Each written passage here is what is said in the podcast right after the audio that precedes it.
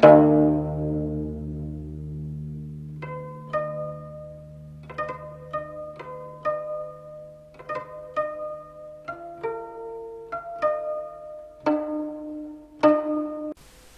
各位听众朋友，大家好，我是小王爷安迪，欢迎大家收听咱们这一套琥珀蜜蜡的收藏的知识讲座。那么在咱们今天的节目开始之前呢，我首先先要做一个声明，就是最近呢，我们发现在微信上呀，有很多这个模仿我本人的这个所谓的微信公众平台。那么我我呢，今天在这里给大家做一个声明是什么呢？就是目前啊，还没有以我个人的名字，尤其是以我宣传的这几个微信账号。的这个账号或者以这账号为名字，啊，成这个注册的一个微信公众平台是我自己注册的，全部都是山寨的啊，是这么一个情况。所以说我在咱们这个节目当中宣传的这个微信的账号，全部都是个人微信账号，而且我目前确认了一下，最起码在我做节目这一天，这些账号都没有加满人，然后大家呢还是可以放心的来添加，然后我们呢会适时的通过，啊，是这么一个情况。如果将来我准备以我个人的名义办这个微信的公众账号的话。那么我一定会把这个公众账号的这个 ID 呢，是以这个咱们节目的那个简介的文字方式发布在这个节目当中，而并不会在音频当中读出来。因为大家都知道，这个节目的简介呢是我可以随时更改的，而这个节目上，而这个节目咱们这个音频呢本身这个上传了之后呢就不能再更改了，是这么一个情况啊。所以请大家记住，我在节目当中最后宣传的所有的账号都是个人微信账号，所有的微信公众平台啊，就是以这些。账号为名字注册的微信公众平台与我本人是无关的啊。然后呢，我们今天来给大家继续讲咱们的这个知识类的节目。那么咱们今天呢，首先呢是继续就是咱们上一讲讲这个考色方面的内容。那么这个考色呢是这么一个情况。我们在上一讲当中呢，给大家简单的来讲解了这个关于考色的知识。那么咱们今天呢，给大家讲解的是这个考色鉴别方面的这个一些的这个知识。那么我们虽然呢，通过上一讲大家都知道了，这个烤色的琥珀蜜蜡呢也是真的，但是这个烤色的琥珀蜜蜡，如果你真的非常想看出来，或者有这种就是说精益求精的欲望，希望购买到不烤色的琥珀蜜蜡的话呢，那么我可以给大家两种啊，就是说比较简单的方法。那么第一种来讲呢，就是我们之前提到过的，用这个三六五灯箱的紫光灯呢进行观察。那么这个烤色的琥珀蜜蜡呢，在三六五灯光的紫光灯下的这个荧光呢，是明显的要弱于不烤色的琥珀蜜蜡的。那么当然呢，这个还需要大家呢去自己去把握、去理解、去比对。那么另外一方面是什么呢？就是这个我们可以通过切开看的方式啊。然后来看这个烤色的琥珀蜜蜡跟这个不烤色的琥珀蜜蜡的区别，就是只要这个物件啊，它的这个厚度足够的话，这个烤色的琥珀蜜蜡呢，仍然会出现就是它这个里外颜色非常不均匀的一个情况。啊，那么除此之外呢，其实呢，很多的这个玩家呢，因为通过在长时间的这个市场考察啊，以及这个自己呢对这个藏品的一种把握呢，其实可以形成一种观感，就是说，其实我们呃很容易的通过，比如说我们都知道金珀啊这种颜色的这个琥珀，呃这种透明的琥珀，但是说呢，它作为金珀也好，明珀也好，它到什么深度？是这个没有烤色过的，而如果比这个颜色还要深的，那么就应该是烤色过，或者就换成比这个颜色更黄的，那么应该是烤色过。那么这个呢，其实大家通过一个长时间的一个呃市场的这个参考也好，或者这个市场的这个实实践也好呢，其实都会可以自己得出一些结论的。那么这个呢，也是一个非常重要的点。那么简单来说呢，其实就是颜色太黄的，颜色过于均匀的啊，还尤其就是那种颜色的过渡感不够。啊，或者就是感觉颜色发死并不灵动的这种琥珀蜜蜡呢，其实往往呢都有烤色的嫌疑。那么谈及到这个烤色的琥珀蜜蜡呀，其实我们还要简单的说一点，就是我关于对这个古董老蜜蜡的这个仿制的问题。那么这点呢，也有很多朋友呢在微信上呢这个跟我来沟通。那么首先呢是这样，作为一名这个职业的珠宝鉴定师啊，我首先跟大家表一个态是什么呢？就是任何一个呃权威的鉴定机构。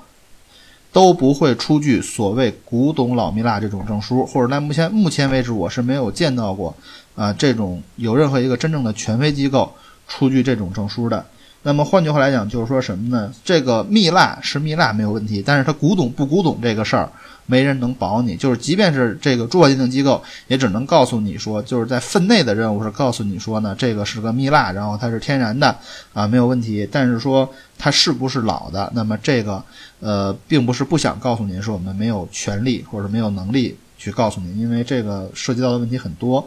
那么，但是还是有很多朋友呢对这个古董老蜜蜡的收藏呢感兴趣。那么我就简单的跟大家说一说是什么呢？就是说古董老老蜜蜡，我们一定要注意，首先啊对它的外观的观察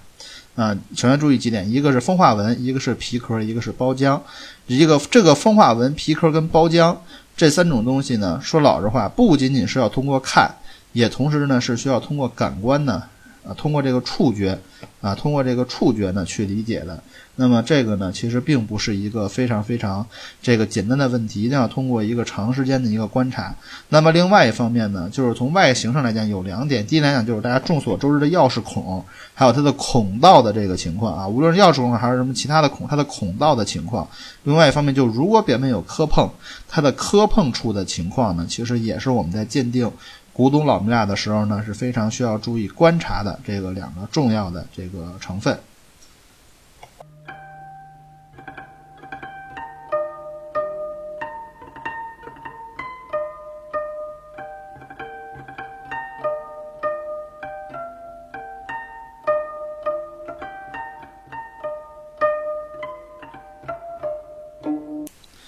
那么，再要给大家补充讲解了一些关于这个琥珀蜜蜡的这个烤色的知识之后呢，我们现在给大家进入到咱们要讲解的这个琥珀蜜蜡的第二种优化的这个方式，啊，就是压青。那么，首先呢，在讲解这一点之前呢，我给大家简单的说一下是什么呢？就是说，呃，压青这种工艺啊，其实在今天的市场上的这种广泛程度呢，可以说甚至呢是比烤色呢还要大。还要多啊，这种现象呢更多，所以说呢，其实我们在购买琥珀蜜蜡的时候，根本就不用考虑，或者说根本就不用过多的考虑它是不是经过过压青这个工艺，啊，因为呢它是一种优化的工艺，然后呢是完全合法的，然后呢不管到世界任何一个角落呢，一个经过过压青优化的这个琥珀蜜蜡呢都是真的。那么所谓压青呢，是指对不透明的琥珀材料呢进行加压加温的处理。使其内部的气泡溢出，变得澄清透明。那么一提到澄清透明呢，我现在都会想到这个所谓的这个压青，经过过压青优化的这个琥珀蜜蜡呢，更多的呢都是珀一类的啊，比如说金珀啊这一类呢，很多呢都经过过这个压青的这种优化方式。那么呢，我们在两讲之前呢曾经说过，说所谓的优化。一定是被市场广泛接受的，然后拥有着非常这个深厚的历史的这种对珠宝的这个外观性质改变的一些手段。那么咱们这种压青的工艺呢，到底有多老呢？那么非常令人震惊的是啊，这个压青工艺据说有两千多年的历史。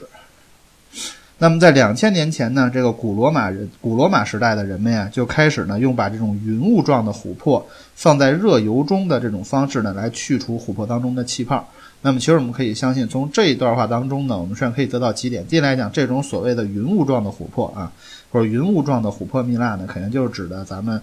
中国人所指的蜜。那另外一点，他们把这个放到这个热油当中呢，来获得珀，那么就可见，其实他们当时这种琥珀蜜蜡观。肯定是这个破要好于密的这么一种观点，啊，所以说其实呢，这个压青工艺也是一种非常非常古老，而且到今天呢，不仅是到今天，其实很早以前呢就能被人们广泛接受的一种这个蜜蜡的优化工艺。那么发展到今天呢，咱们呢今天啊在市场上见到的新的琥珀蜜蜡的这个压青工艺呢，是人们采用这个压力炉通过加温加压，然后再加入惰性气体的这个方式呢来实现的一种净化。那么为什么要加入惰性气体呢？其实它是为了保证这个琥珀蜜蜡在压青的过程当中呢不会氧化变红。那么，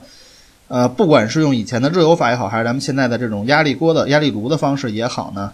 那么咱们对这个琥珀蜜蜡进行压青的这种方式的这个呃目的呢，都是使其得到净化。所以说呢，啊，有些书上呢也把这个琥珀蜜蜡的这个压青工艺呢被称之为是这个净化工艺。那么，我们再来给大家简单的说一说经过过压青的琥珀蜜蜡的类型。那么，首先第一种，作为大家最容易想到的呢，就是金珀。那么，咱们市场上很多的金珀，啊，甚至可以用用一种话说是绝大多数的金珀都是经过过压青的。所以说，在当你购买金珀的时候，完全没有必要去问老板这个东西有没有压青过，因为这个问题呢，并不会让老板觉得你懂行，反而让老板觉得你这个人很矫情，或者觉得你根本就不懂。因为问这种问题呢，其实是没有什么意义的啊。因为压青被广泛的使用，然后那是被广泛的认可啊，然后基本上来讲，绝大多数呢就都是经过压青的，所以说这个意义呢就不是很大这个问题。那么第一种呢就是金珀，那么第二一种呢是我要着重谈一下的是什么呢？就是咱们都知道，在咱们的这个中国人的琥珀蜜蜡观里面，有一种非常美的琥珀蜜蜡呢，被称之为金苞蜜啊，还有金角蜜。咱们尤其说这个金苞蜜。那么这个金包蜜呢，是这个琥珀蜜蜡当中这个珀与蜜相互结合出现的这么一种产物。那我们在市场上啊，会经常见到一种金包蜜是什么样呢？就是这个蜜完完全全的，或者说基本坐实在这个整个物体的这个三维层面的正中间，然后它的外延的，就是它三百六十度就各个角度它外延的这个方向呢，都包裹了珀。那么呢，很多的老的玩家呢，包括我在内，都认为呢，说这种金苞蜜是可以通过这个压青的方式实现，或者通过压青的方式呢，这个得到的。但是啊，还是这个问题，就是说这种金苞蜜是可以通过压青的方式得到，但是我们绝对不能武断的认为所有长成这个样子的金苞蜜一定都是通过压青得到的。那么这是两回事儿，因为大自然造化神奇，有可能呢，大自然当中呢也会产出这种啊，正好所有蜜都在它的这个三维物理结构的正中间啊，然后珀呢包括它的外延的这种呃金包蜜的琥珀蜜蜡。但是呢，我们要知道这种琥珀蜜蜡呢是很有可能啊，然后呢这个是由这个压青工艺出现的，呃，然后呢不得不说的是什么呢？有一些。呃，就是可能年龄更大一点的玩家，我们可以这么说啊，就是说，就是他们有的时候呢，会对这种东西呢，存有一种存有一种忌惮。那么对这件事呢，我的观点是，咱们通过这个官方的角度来讲解呢，是大家完全不必啊，对这种琥珀蜜蜡有任何的忌惮的，是这么一个情况。那么除此之外呢，就是还有一点要告诉大家的什么呢？就有如下几种琥珀蜜蜡是基本来讲不会通过压青工艺来实现的。啊，或者通过压青工艺来优化它的，那么其中呢，最典型的就是虫珀，还有植物珀，啊，因为这两种大家都明白，这个对它们进行净化工艺其实是没有什么意义的，而且可能会破坏其中非常珍贵的包裹体。那么呢，这就是关于压青工艺的一些知识。那么还是跟烤色工艺一样的，说回来，我们在购买的时候，如果对烤色工艺可能大家有的时候呢，还有的时候有所忌惮的话，因为毕竟烤色工艺涉及到一个做旧的问题。